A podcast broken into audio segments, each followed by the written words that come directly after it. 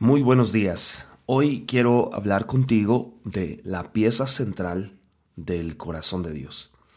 Y una, una, de las cosas que me encanta hacer mucho es enseñar acerca de cómo Cristo está siendo revelado a través de las escrituras, tanto en el Antiguo Testamento como en el Nuevo Testamento. Pero es asombroso ver cómo podemos ver a Jesús revelado en el Antiguo Testamento y lo que cada detalle revela sobre su obra terminada. Así es que quédate hoy con nosotros en este podcast Días de Gracia. Este es el podcast Días de Gracia por Abimael Acosta.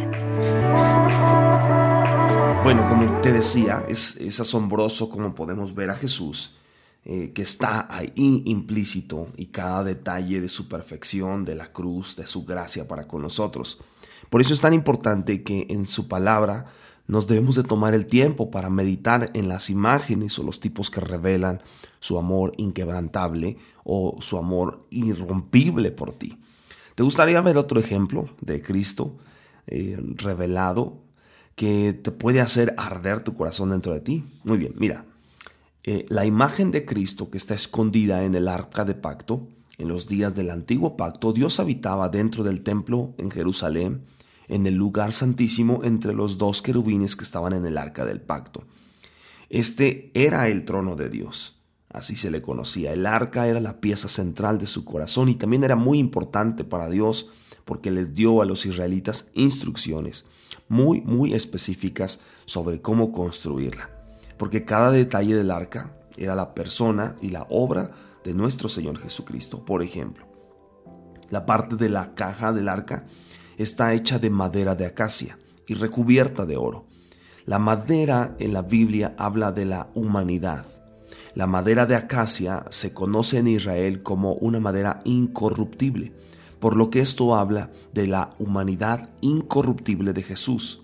Ahora, el oro en la Biblia habla de la divinidad y de su deidad, de modo que si la madera revestida de oro habla de la persona de Jesús, entonces esto quiere decir que Jesús era completamente humano y al mismo tiempo era completamente divino.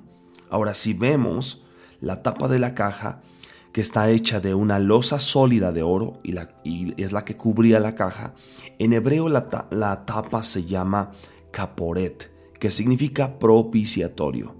Dios dijo que, que hablaría con el sumo sacerdote desde el propiciatorio de entre los dos querubines. Ahora, el propiciatorio también era el lugar donde el sumo sacerdote colocaba la sangre de los sacrificios de los animales solo una vez al año en el día de la expiación. Y ese uso del propiciatorio era para poder cubrir de la vista eh, el, el arca del pacto. Ahora, se guardaron tres artículos dentro del arca del pacto. La primera fueron las tablas de piedra en las que Dios escribió los diez mandamientos, que hemos visto hablar eh, eh, de nuestra rebelión e incapacidad para guardar esas leyes de Dios a causa de la imperfección del mundo. El segundo fue la vara de Aarón, cuando el pueblo se quejaba contra el nombramiento de Aarón como sumo sacerdote por parte de Dios, Dios hizo que la, vara de Aarón brotara sobrenaturalmente para mostrarles al pueblo que él era quien había sido designado. La vara de Aarón habla así de la rebelión del hombre contra el liderazgo designado por Dios. Y el elemento final en el arca es la, copa de oro del maná, que hemos visto que habla de la rebelión del hombre contra la provisión de Dios. Bueno, me dirás, oye Abimael, pero ¿qué significa todo eso? ¿Por qué estamos hablando de todas estas cosas? Cada artículo en el arca del pacto habla de nuestros pecados y rebelión contra Dios. ¿Qué hizo Dios con nuestros pecados y rebelión? Los metió a todos en el arca y los cubrió con el propiciatorio donde se colocaba la sangre de los animales sacrificados.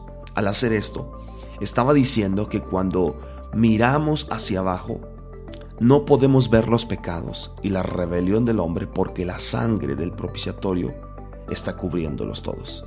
Estas son las buenas noticias. Permíteme decirlo una vez más para asegurarnos que no te lo perdiste. Dios no puede ver tus pecados cuando la sangre de Jesucristo los está cubriendo. Es por eso que el Antiguo Testamento, eh, Israel se ponía feliz, se regocijaba cada vez que el sumo sacerdote entraba al lugar santísimo el día de la expiación y colocaba la sangre de los sacrificios de los animales en el propiciatorio. Cuando la sangre del propiciatorio eh, estaba allí colocada, Dios no podía ver el rechazo de su pueblo a las leyes su sacerdocio designado o a su provisión.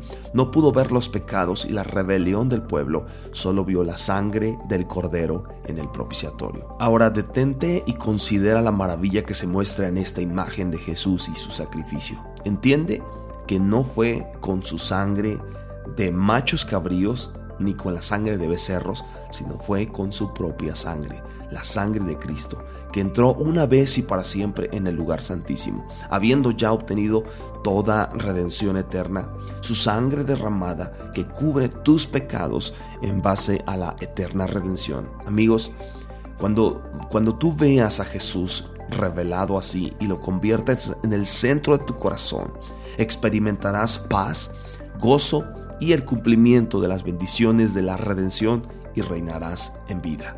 Que tengan un excelente día, que Dios les bendiga.